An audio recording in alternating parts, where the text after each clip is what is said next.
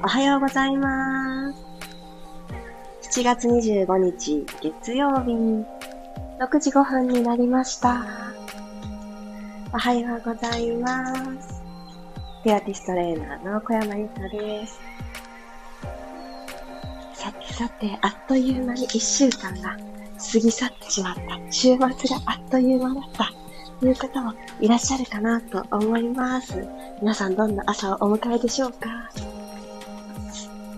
私はですね、ちょっと昨日あたりも声が不調だったところもありますが、やっぱりね、やっぱり鼻うがいは最強だなと思って、だんだん、だんだん声が本調子に戻ってきてます。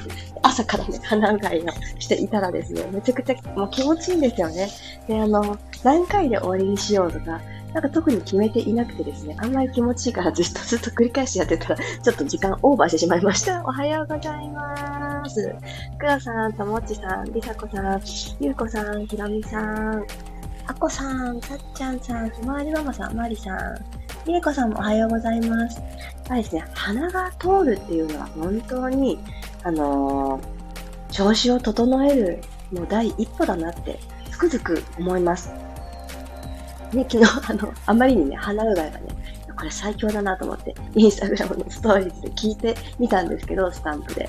やっぱりまだやったことないっていう方も結構ね、まだまだいらっしゃるんだなっていうのを思って、もうね、ぜひこの機会に皆さん、あの、朝晩のパックプラス鼻うがいどうですか？どんどんやることが増えるピラストレッチ。そして私、朝晩のパックちゃんとね、あの日の宣言通り続いていまして、やってよかったこと、あの、毛穴の開きが減りました。特に、あの、私、小鼻の毛穴の開き、悩みだったんですけど、マスクで、鼻は一応高いパーツ、頬とかに比べると、頬よりはちょっと高いかなというパーツなので、擦れるんですよね。で皮むけとか、日焼け的にもちょっと高いパーツなので、鼻の頭だけ日焼けしやすかったりとか、ちょっと悩みがあったんですけど、なので結構、お花って他の部分に比べると、ちょっと環境的にハードな感じだったんだろうなと思って、なかなか美肌に遠かったんですけど、潤わせる。これは喉の奥もそうですし、鼻から喉にかけての鼻の奥もそうですし、お肌もそうですし、やっぱ潤いは本当大事なんだなって思ったんですよ。でやっぱ潤いを育むためには何があってなってくると、寝ている間に私たちの潤いって保たれるんですね。なので、心地よく一日を始めるためにも、やっぱり睡眠って大事なんですよね。で睡眠の話って今起きたばっかりの朝には程遠い気がするんですけど、今日の日中のこの活動量とか、どんな風に過ごしているかによって、今晩の睡眠の質って変わってくるんですよね。なので、今日の夜をよりよく潤いが保たれる睡眠に導くためにも、適度に自分の今日をチェックしながら動いていきましょう。お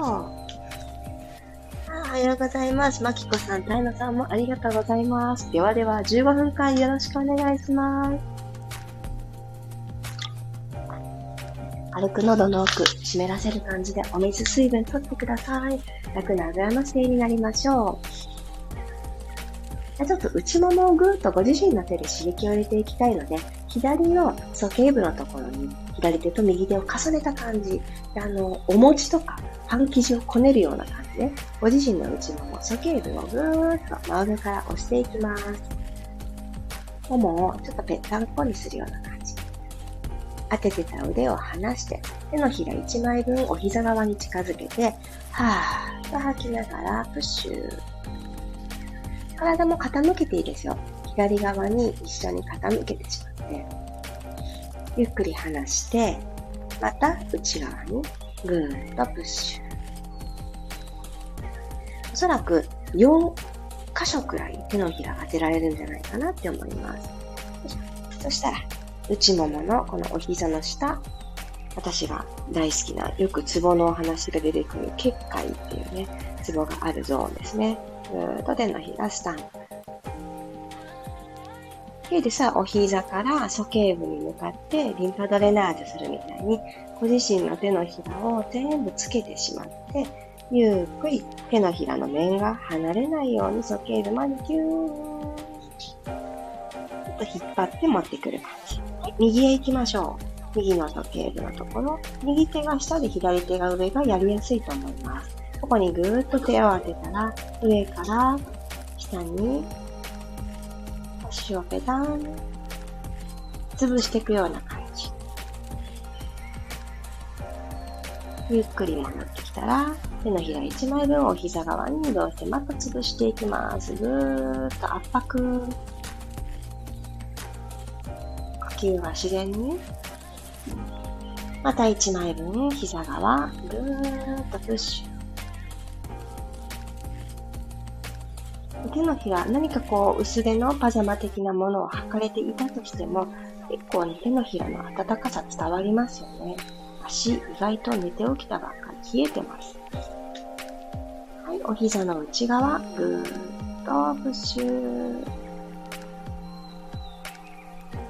では、そこから鼠径部に向かって、リンパドレナージュ。ぐーちょっと皮膚を引っ張りながら、引き上げる感じで鼠径部に向かってロハ術っぽいのイメージですね。この股関節、この際のところに鼠径リンパっていう体の中で一番大きなリンパの出口、ゴミ箱ですね。ポイッと捨てるところがあります。ここを開いてあげるイメージです。はい。では、楽に座っていきます。座骨を今日も感じていきましょう。マットに対して、こう、起きてる感じ、刺さっている感じ、骨盤を垂直な関係に起こしてあげると、お尻の下の骨の子を感じることがしやすいと思います。これだなと感じた方は、息を吸って、ゆっくりこの座骨までの空気が入っていくような感覚で、まず胸に届きます。まず胸に届いて、その後ぐーっとね、腰広げられていくような感じで、座骨を感じていきましょう。鼻をから吸って、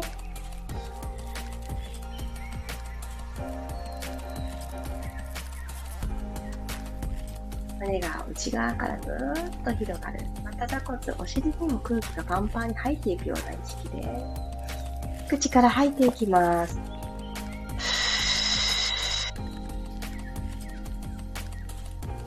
だんだんバストがシューッと細くなって、それにつられて肋骨も少し内側に収納されていくのを感じます。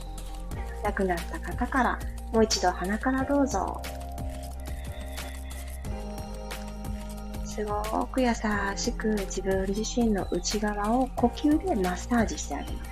呼吸で本当のスペースを取り戻してあげます。一番優しいマッサージですね。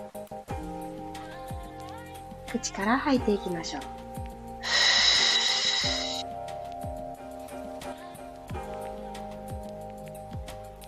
じゃあちょっとだけイメージ入れていきますね。私たち息を吸うと、この肋骨のところに横隔膜っていう肋骨の、肋骨的に一番下のところに横隔膜っていうのがあります。で体幹部なんて言われる言い方だと、この溝落ちからお股のところ、膣のところまで体幹って大体呼ばれるんですけど、体幹部で言うと天井に当たるところ、お鍋の蓋に当たるところが横隔膜です。でお鍋の底に当たるところは、この骨盤底筋って言われる、骨盤底って言われる筋肉なんですね。ちょうどお股のところに走ってます。じゃあ、この蓋と底、お鍋の底、こ息を吸うとどうなると思いますか？息吸ったら肺が膨らみますよね。肺が膨らむということは、このお鍋の蓋、横隔膜下がります。ということは、骨盤底もセットで下がってるんですね。そうなんです。ここちょっとイメージです。吸った時に、なんか逆のイメージないですか？なんか、上がってくるのかな横隔膜みたいな感じがあると思うんですけど、肩でね、こう上下して息を吸ってしまうと、ついつい肩が持ち上がるから、この横隔膜も上がってきちゃう。でこれを下げていくんだ。肩はもう左右に引っ張った状態。鎖骨を左右に引っ張った状態でいいんだよってしていくことが、まずすごく深い呼吸につながっていきます。で今日なんでちょっとこの呼吸の話をしてるかというと、呼吸ってもうほっといてもですね、1日2万回以上私たちしてるので、この呼吸がとっても効率よく機能してくれば、もう他、プラスアルファでちょっと大きなエクササイズしなくたって、極論ですよ。しなくたって呼吸でしっかり内側が動いてくれば、インナーが使えてくるので、お腹使ってたね、いい姿勢キープしやすかったねってところにつながってくるんです。なので、次2回だけ呼吸していきたいんですけど、息を吸ったら、横隔膜、え？下がるんだっていう感じでやってみてください。なので、この膣のところまで、わーってね、息を入れていく意識。ということは、吐いた時は、両方上がってきます。膣も上がってくるし、横隔膜も上がってくる。肺がしぼむから、つられて上がってくる感じなんですね。このつられて上がってくるに持ってくるのがめちゃくちゃ大事です。なんか横隔膜は上がってきたけど、実はなんか下にいましたっていう風になってくると、だんだんだんだんね、この臓器の定位置っていうのが下に下に下がって、見た目的にお腹ぽっこりしてるねって、太ってるとか、脂肪とかじゃないのに、定位置にいないからお腹だけぽっこんだねっていう風になってきます。なので、ちょっとその、呼吸をした時に上下していくお鍋の蓋と底を意識しながら行ってみましょう。ではでは、鼻から吸います。胸が膨らむ。横隔膜下がっていくと思うと、耳と肩の距離をちょっと遠ざけようという意識入ってきますよね。首長くしよう。それだけでも横隔膜下がってくる感覚、持ちやすくなります。で骨盤底が下がったかどうかって、これちょっとわかんないと思うんですけど、吐いていくときにシューッと体の中に引き込まれていく感じっていうのは感覚として持ちやすいと思うので、そっちを優先しながら追求しながら吐いていきます。ふぅ最初に決めた座骨たちも左右からこう真ん中にちょっと集まってくる感覚。こんな感覚でもいいと思います。深くなった方から吸って、肩のね、上下が急にね、なくなった方も多いと思います。それでいいんです。リラックスした呼吸。これが深い呼吸につながっていきます。体丸ごと使いながら吐いて、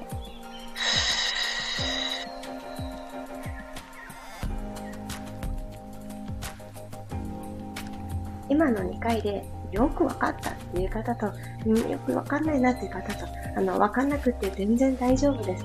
でも、あの、吸ったら下がって、吐いたら上がってっていう、この、溝落ちから気骨までのところにお鍋があって、お鍋が上下してるとか、ここにエレベーターがあって、エレベーター、上下してる。そんなイメージをぜひぜひちょっと覚えておいてください。では、四つ倍になりましょう。肩の真下に手首、股関節の真下にお膝、この状態を作っていただいたら、今日は足指立てていきたいと思います。5本の足指を立てて、きちんと親指から小指まで立ってるかな？ってちょっと目で見て確認してください。小指って短いので、こう、5本の指立てた時に物理的にちょっとつきづらかったり、こう、グリップしづらかったりすると思うので、ちょっと軌道修正、正面向けてあげるとより良いと思います。ではでは、この状態で鼻から吸いながら背骨を丸めていきましょう。まずは骨盤をぐーっと後ろに傾けて、腰、胸っていう形で背骨を丸めていきます。下からでいいですよ。肩甲骨、背骨から左右に剥がれた形。はい、ここから、はーっと吐きながら骨盤が床と平行に戻ってきて、まず腰のところが起きてくる。溝落ちのあたりが起きてくる。胸と胸の間が起きてきて前向いたっていう形ですね。よし、吸いながら丸まって。めちゃくちゃスローモーションで OK です。足指しっかり付け根のとこですね。ここふわっと置いてこないようにプッシュしときます。手首もぐっと当てておきます。しっかりマットを押しとく。吐きながらぐっと骨盤返して前を見ていきましょう。OK。で始まりの時に内ももちょっとぐっぐっとケアしたので、今日はこのお尻の横にある筋肉、中殿筋っていうところをちょっぴり目覚めさせていきたいと思います。ワンちゃんがおしっこするような感じで、この四つ倍から左足を真横にふわっと持ち上げていく動作になりますね。で、私だと、ワグザテイ、あ、違う違う、ドッグピーって呼ばれる、あの、ムーブメント名がついてます。その名の通りですね。じゃあやってみましょうか。息吸って準備。頭だけすごく起きていたり、すごく下を向いていたりしないように、背骨の延長上に頭がついてる意識で、一直線背骨を意識しておいてください。吐きながら左のお膝パカって横に開いてください。はい。この時に骨盤が右が下、左が上っていうシーソーになってないですか？これシーソーにならなくて大丈夫。なので、大して開けないんですよ。大して開けなくて大丈夫です。お膝も、あの、浮いたぐらいで。で左のお尻。でも確かに、横のところがキュッてね、収縮、縮まってる感覚が入ってれば OK。このぐらいキープしてると入りましたね。はい、戻しましょう。吸って、お膝。四つ倍方向に戻す。吐いて、左膝オープン。ふん。お膝を今よりも、あと1ミリ遠く、遠くに出すようにすると、股関節の本当のスペースがだんだん取り戻されていきます。ゆっくり閉じます。吐いて、オープン。ふん。ゆっくり閉じていきます。吐きながら、ふん。吸って下ろす。あと1回行きましょう。丁寧に骨盤の角度は変えなくて OK。右足の5本足、5本指、5本足じゃないですね。5本指の付け根のところ、しっかりグリップしてるの感じて、ゆっくり戻ります。OK。四つ倍に戻ったら、一旦両方のお尻、後ろに引いちゃいましょう。手もちょっと前に伸ばして、ぐーっとお尻をかかとの上に落とすようにしてチャイルドポーズ。おでこつけるの不安じゃない方はつけちゃいます。脇の下オープンになるよ。はい、ゆっくりと上体持ち上げて、四つ倍に帰ってきたら右行きましょう。この始まりの四つ倍のセットがめちゃくちゃ大事になってきますので、もう一回、整え直して、頭の位置大丈夫かな？上向きすぎてないかな？下にだらんしてないかな？感じましたら鼻から吸います。口から吐きながら右の膝をふわっ真横に開く。骨盤、シーソーになってないかな？感じながら。ちょっとこのまま止まっててくださいね。あ、ここを使っているんだな。この右のお尻のここが縮まったから、お膝が右に開けたんだなっていうのをまず感じる。お腹ちょっと引き上げます。おへそに押しピン刺して背骨の方にグッて押しピン刺しとく。ゆっくりお膝戻しましょう。右の膝を下ろしてつばへ。は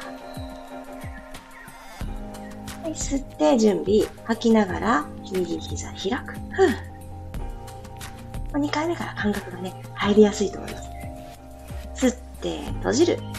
吐いて開く。はい、リススマイルです。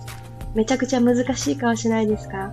ほっぺの筋肉をちょっと目の方にミンって上げる意識で口角上げます。作り笑いでもいいです、最初は。いや、笑ってる場合じゃないよって方も、ちょっと笑っときましょう。とりあえず口元。吐いて、右の膝オープン。だんだんね、この唾液も出てきますので、このハッピーなことを考えた、イメージしてこの唾液ごくん飲んでくださいね。閉じます。あと2回。吐いてオープン。ふぅ。ゆっくり閉じる。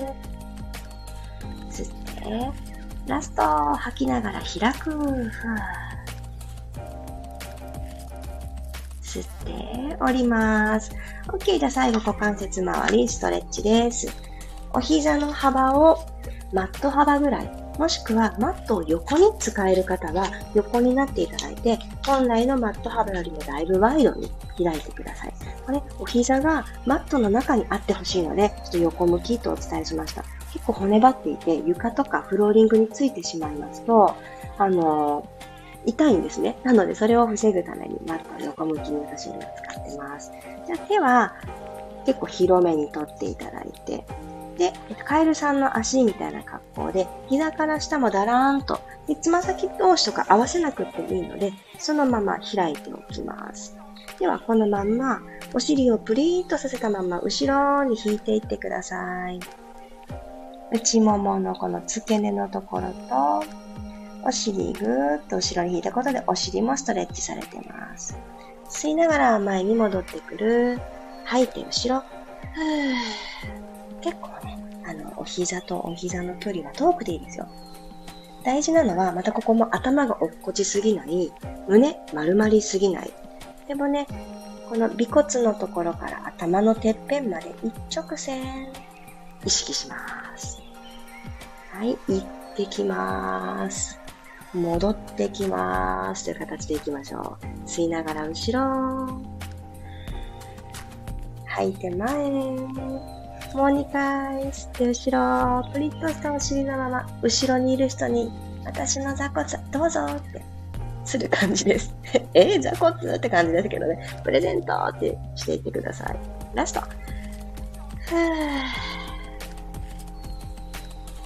戻っていきましょう。OK です。膝開いてた足をゆっくり閉じて、楽な姿勢で座ってください。水分取りましょう。お疲れ様でした。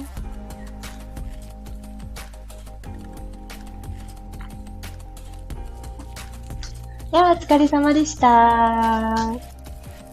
あ、おはようございます。えつかさん、ゆかりさん。黒さん当たっちゃいました。ら。かわいい。ありがとうございました。呼吸のイメージ、ちょっと難しかったかもしれないんですけど、なんとなくで大丈夫です。息吸った時に横隔膜下がるんだ。これが今日のあの大一番最大のポイントなので、あの、ここが結構逆のイメージの方多いと思います。私これあのピラティスの勉強をするぞって決めた時に一番最初にお師匠さんから習ったことが呼吸だったんですけど、どっちだと思う？って聞かれて、もう全く逆のこと答えてました。吸った時に上がるって。それはね、逆なんだよって言われて、それを思う、えっと、逆なんだっていう認識はすぐにあの教えてもらったから、訂正されたから逆なんだなって思ったんですけど、イメージがなかなか追いつかなくって、もう本当に座学のお勉強的に横隔膜は吸ったら下がるってこう、筆記テストとかが仮にあったとしたら、それでは書けるけど、実際、息を吸って吐いてっていうことを自分自身がしてるときに体感的に持てるのがすっごく遅かったんですね。でも、ちゃんと胸式呼吸というか、肩が上下しない呼吸はできていたんですけど、肺はきっと膨らんでたんですよね。これは私、多分、あの、ボイトレをやってた経験があるので、呼吸は結構うまかったんですよ。そのボイトレのね、泣きながらやってたボイトレの時期が染みついてたんでしょうね。だけど、この解剖的に、体の機能的に下がったり上がったりっていうイメージが全然追いつかなくって、実技的にはできてるけど、理論的に頭、体が理解してなかったっていうところがすごくあったんですよ。で、そこでどうしようかなって思った時に、私はイメージから入るのが一番染みつくのが早かったので、吸ったら肺を風船みたいに私は思い描いてみたんです。吸ったら肺の風船がふわーって膨らむから、まあ、上下にも前後にも膨らむし、あの、シュボンシュボンのペローンの風船が、わーってまん丸になっていくときって、当然下にも広がってるなって思って。肺が下にも広がって、うーって押し下げられるから横隔膜下がるんだっていう、このイメージを持ってからは、えっと、どっちだったっけっていう風にならなくなったんですね。私はこの方法がすごくあのしっくりきたんですけど、皆さんもなんかこう、それぞれの中で、これだったら間違わないというか、イメージしやすいというものがきっとあると思うので、ぜひそのイメージで下がるもんなんだなっていう意識を持ってみてください。そして、横隔膜と骨盤底って連動してる本当エレベーターです。エレベーターね、上の、上だけ上へ上がってて、下全然ついてきませんですとかだってずっとみんな1階じゃないですか。なので、6階まで行きたいですって6押したらもう下も私たちの足がある。立っている、この下ですね。そこのところもちゃんと上がっていく。上ばっかりね、6階に上がっていかないよっていう、このエレベーターの感覚。これは座ってる時の呼吸でも、仰向けで始まる呼吸でも、立っていようと横向きだろうと、もううつ伏せだろうとなんだろうと一緒なんですね。なので、このぜひ、これは体の中にエレベーターあるっていうのを、ちょっと、あのー、今日お伝えしたくって、そうしてくると、呼吸が浅いなって感じる場面とか、あ、エレベーター動いてなかったんだとか、あ、風船なんか膨らんでなかったなとか、そういうことに気づくと、この機能的に気づくと、焦りっていうのを改善する、浅くなってたものを改善するアプローチも、機能面からちゃんと理論的にやっていけば、結構ね、できたりするもんなんですよ。浅い、浅いって気にしてる時って、やっぱり焦りますので、いやいやって一回組み立てよう。私のエレベーター動いてるかしら。いや、結構止まってたーって地下だったーとかね、ありますので、そういう風に、あの、考え方を、ちょっとね、あの、変えてみていただけたらと思います。今日のピラストレッチの中でどこかピンとくるものがありましたら、ぜひぜひ日常に活かしてください。ゆうこさん、ありがとうございます。おはようございます。朝ごはんの準備でピラストレッチできませんでしたが、声を聞けて和みました。ああ、座骨をプレゼントが面白かった。私これ結構言っちゃうんですよ。あの、マスターストレッチのレッスンの時に、あのー、結構このお尻をプリッとさせて後ろに行くみたいな動きが多くって、よく言うんですけど、私的に超真面目に言ってるんですけどね、みんなクスって一回笑ってくれるんですよ。でもこのクスって笑ってくれたことで、初めての動きへの緊張どうしても緊張しますからね。なんか初めての動きって。でもなんかもっと力抜いてやっていいんだ、みたいな感じで、どんどんね、座骨みんなプレゼントしてくれるんで、この言い回し大好きです。でもね、心よくね、なんか、でも私これね、座骨、どうぞって思ったのが、長女を出産する分娩体の時に、まさにこれだって私の座骨あげるから受け取ってってすっごいこの赤ちゃんが出てきてくれる時の感覚がもう最後の最後ですよ。もう、もうね、本当に無駄な力のいっぱいいっぱいいっぱい経験して、やっと力が抜けたぐらいの、とか、もう力を込められないぐらいくたびれ跳ねた時に、生まれてきてくれた感じだったんですけど、その時に、なんだ、もう力抜いて座骨をプレゼントすればよかったんだとかってピンと繋がった瞬間に生まれてきてたんですよね。いや気づくの遅すぎって思ったんですけど、一番最初に一番強く座骨プレゼントしたかったのは、えっと、その目の前にいた助産師さんですね。座骨じゃなくて赤ちゃんを受け取ってくれたっていう 誕生秘話です。そうなんですよ。や、りえこさんもありがとうございます。りさこさん、じんわり汗かきました。よかった。横隔膜が下がると腰も丸くなる気がしました。あ、でも、横隔膜ふーっと下がって、この下の方に、この、なんていうんですかね、腹圧？お腹を内側からこう押し広げるんですこの腹圧が効いてくるので、その感覚、あの、腰の方にも、あの、胸にだけじゃなくて、もう体全体、お腹にもちゃんと呼吸入れていこうという欲張りにね、呼吸をしていくっていうのもめちゃくちゃ私はおすすめしてるんですけど、まずそれは胸が動いてからの話ですけどね。胸がしっかり動いてから、その後は、このお角膜が下がるからお腹のあたりのパーンとね、膨らんでくる感じ。めちゃくちゃいいと思います。腰のあたりってお腹だけがね、ポコポコする呼吸よりかは、お腹ってこう腹巻きみたいにぐるりと一周している筋肉。これもね、お腹のインナーマッスル、腹横筋っていうのがドーナツ状にいるので、その人がしっかりと機能してくると、腰のあたりもね、ふわっと膨らむ、丸みが出てくる感じ、あると思います。すごい面白い感覚お伝えくださってありがとうございます。あ、すごい。黒さん、骨盤底筋、吸い込む感じが分かりました。おめでとうございます。いや、これ、嬉しいですよね。なんか今まで、名前としては知ってたけど、果たして私は今使っているのだろうかって思うものばっかりだよね。横隔膜にしろ、骨盤底にしろ、もう内側のものたちなので、なかなか触れることができない。横隔膜は特に触れられないですね 骨盤底はお股のところなので、物理的にお股のところにナプキン当てるような感じで、ご自身の手を、手のひらをちょっと当ててあげる。ちょっと人の目がある時だと、何してんの？ってなっちゃうかもしれないんですけど、まあ、そういう風にして触れてあげることはできる場所ではあるんですが、この吸って吐いての時に、ちょっとそうやって、体ってね、触れたところが力むというか、触れたところを使おうとするんですね。なので使いたいところ、お腹使いたいよっていう時にお腹をポンポンってね、ノックしてあげて、トントンってタップしてあげたりするとめちゃくちゃいいので、逆に肩力みたくない時に誰かがポンって肩を触っちゃうと、バッてね、なんだって緊張しちゃうんですよね。なので緊張させたくないところには自分の手は触れない。これめちゃくちゃ大事です。何の時もそうです。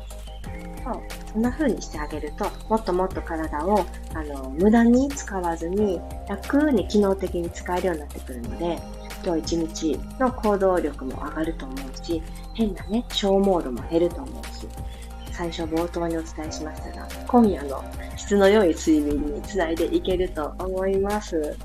あ、りえこさん、呼吸気持ちよくできました。秋も汗もかきました。お尻伸びました。いや、最高の3ステップですね。よかった。ありがとうございます。あのー、最後のストレッチのところとか、お尻ぐーって伸びてくる感じ、いいですよね。あのー、ゆる、呼吸でまず体の内側緩めて、緩めた後は、心地よくストレッチして、で、キュッとね、使う感覚っていうので、鍛えるというか、整える、引き締める。こういう風に順番立ててやってあげると、緩めただけ、もういいんですけどね、緩めた後はもう、使うがめちゃくちゃ身につきますので、何かしらストレッチ、もしくは、今日だとドッグ P ですね。これはあの、引き締めるの方。ああいった動きを何か入れてあげるとめちゃくちゃ良いと思います。ぜひぜひ日常生活の中で移動があったり、階段登ったりとか、自転車こいだりとか、なんかいろいろあると思うんですよね。その時にぜひお尻が機能してきますように。ではではお尻の準備もできたし、ちょっと胸を膨らましたら、体の中ではなんかその風にお鍋が上下してるんだなっていう風に、ちょっとイメージも湧いたところで、今日はこんな感じで締めくくりたいと思います。ではでは、月曜日、いってらっしゃい。また明日6時5分にお会いしましょう。あ、そうだ、ごめんなさい、最後に一つ。8月の表情筋とビマインドあのまだね、あの、正式にドーンって募集をしていないのですが、あの、ポツポツポツポツと、あの、お申し込みが続いておりますので、近々ご案内、正式にご案内をさせていただこうと思ってます。8月で3回目、8月はですね、12日の週末の金曜日になります。満月迎えます。ちょっとこの日、ご予定を空けてお待ちいただけたらと思います。ご案内は私の公式 LINE の方からさせていただいているので、まだ登録してないよっていう方がおられましたら、あの、今日のうちにあのご案内を受け取れるように登録を済ませておいていただけたら嬉しいです。その時間はですね、ピラティスは特にせず、呼吸はね、今回入れていこうかと思うんですけど、基本的には表情筋を動かしたり、声を出していくところにつながったりっていう、ビマインドを高める時間でございます。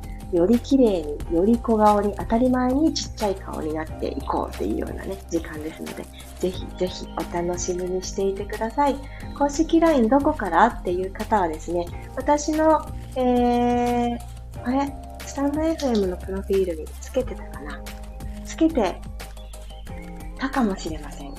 けてなかったかもしれません。なんて曖昧。えっ、ー、とですね、インスタグラムに飛んでいただきまして、URL のプロフィールのとこに URL のまとめ、ビットリンクというものを貼り付けているんですけど、そこから入っていただきますと、公式 LINE っていう風に書いてあるタブがありますので、そこからポンと入ってきていただけたらと思います。